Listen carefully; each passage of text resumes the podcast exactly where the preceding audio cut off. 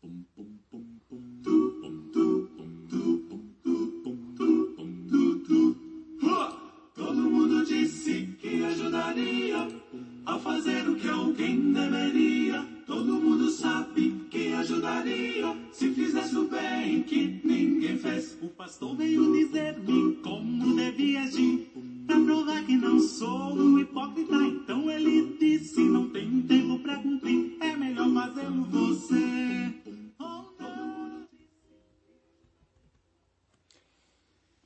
Olá, irmãos e amigos, estamos juntos mais uma vez para o nosso café com Deus. Meu nome é Edivaldo José e hoje gostaria de compartilhar mais uma meditação baseada no livro de Provérbios, capítulo 18, verso 9. Assim diz a palavra do Senhor: Quem relaxa em seu trabalho é irmão de quem o destrói. Esse provérbio nos traz pelo menos duas lições que precisamos guardar.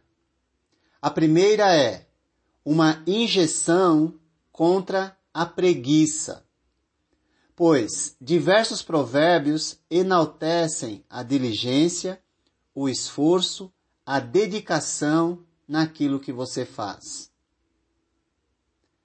Porém, estamos vivendo numa geração em que o amor à cama, ao sono, às redes sociais, tem produzido uma geração chamada nem nem.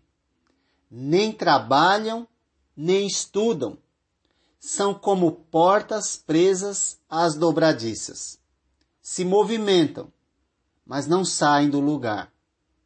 Essa geração vive à base de fantasias e assim revelam sua insensatez, pois são eternos murmuradores. Portanto, é importante que ouçam o conselho do Senhor e aprendam com as formigas. Aprendam com as formigas, ó preguiçoso. Não é? Porque é necessário lembrar que quem relaxa em seu trabalho é irmão ou tem intimidade com a destruição. A segunda lição é uma injeção contra a falsidade e a hipocrisia, para aquele que só trabalha quando tem alguém por perto. Se não tiver, está sempre diminuindo o ritmo. A orientação que temos na palavra de Deus para a relação patrão-empregado é obedeçam-lhes, não apenas para agradá-los, quando eles os observam, mas como escravos de Cristo, fazendo de coração a vontade de Deus. Efésios 6, verso 6. É a Cristo que vocês que você está servindo e não ao seu patrão. Ele lhe paga o salário, mas na verdade se Deus não estiver por trás de tudo, nem Ele tem como te pagar e nem você tem trabalho onde buscar o seu sustento. Portanto, em nosso trabalho, devemos lembrar que é a Cristo que estamos servindo. Como servos de Deus, nós nos esforçamos, ou devemos nos esforçar, para ser o melhor funcionário não para ter uma plaquinha de, de reconhecimento no final do mês, mas para honrar a Deus, que nos concede as condições para trabalhar. É Deus quem nos sustenta, é Deus quem nos dá vida, é Deus quem nos dá a saúde. Portanto, quem relaxa em seu trabalho é irmão de quem o destrói. Pedro, em sua primeira carta, vai nos estimular dizendo: escravo, ou em nossa época, trabalhadores, sujeitem-se aos seus senhores, patrões, com todo respeito, não apenas aos bons e amáveis, mas também aos maus. Porque é louvável que, por motivo de consciência para com Deus, alguém suporte aflições, sofrendo injustamente. isso é louvável diante de Deus. 1 Pedro 2, 18 e 19. Se você se sente injustiçado no seu trabalho, você é livre para sair e procurar outro. Mas não use a injustiça do outro para relaxar no seu trabalho e acabar roubando o patrão quando você é pago para trabalhar. Mas, ao invés de cumprir com a sua obrigação, relaxa quando não tem ninguém vendo e acelera quando surge o patrão. Isso se chama hipocrisia. E é um engano do diabo achar que não tem ninguém vendo, quando os olhos de Deus estão em todo lugar. Além de hipocrisia, revela também incredulidade, pois se cresce em Deus de fato, jamais teria tal atitude.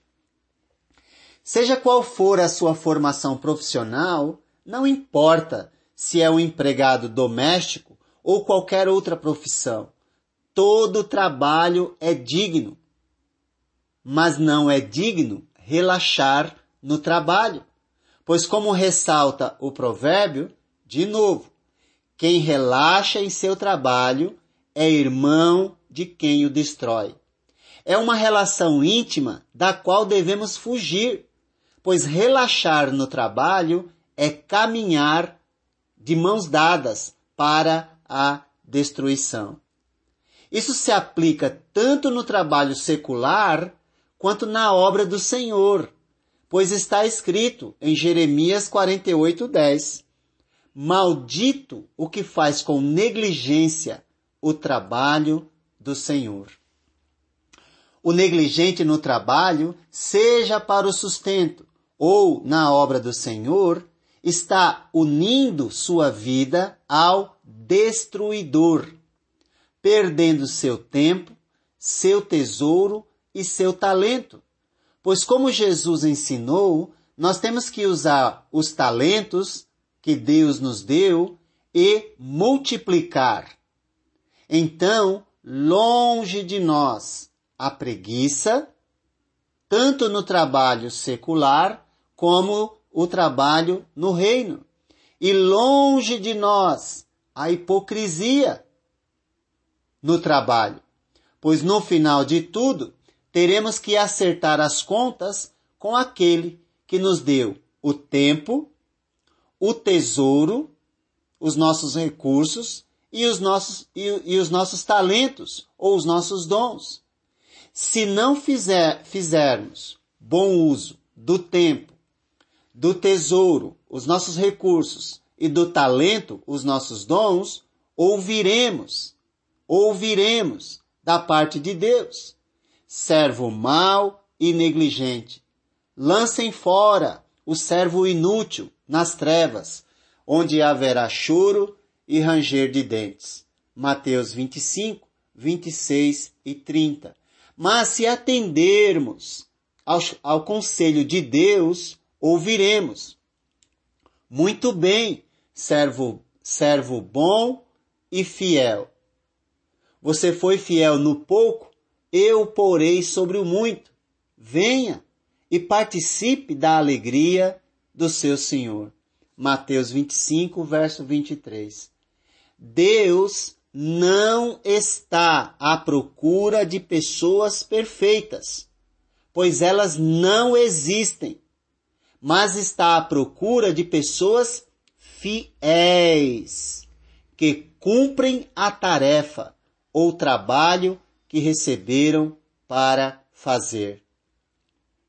Certamente, verdadeiros cristãos não fazem parte da geração nem nem. Nem trabalham, nem estudam, porque são como portas presas às dobradiças. Se movimentam, mas não saem do lugar. Nem são como os hipócritas, que são pagos para trabalhar, mas roubam o patrão, relaxando, enrolando e matando o tempo no trabalho.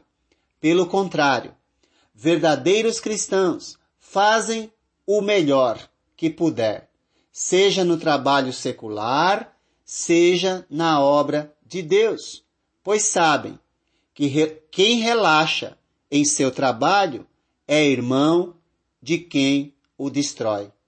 Mas nós nos esforçamos para imitar a vida de Jesus, que trabalhou incansavelmente a favor daqueles que são irmãos de quem constrói e edificam suas vidas no seu exemplo, no exemplo de Jesus.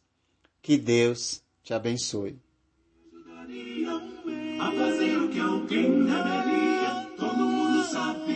Ajudaria. Se fizesse o bem que ninguém fez, todo mundo disse que ajudaria.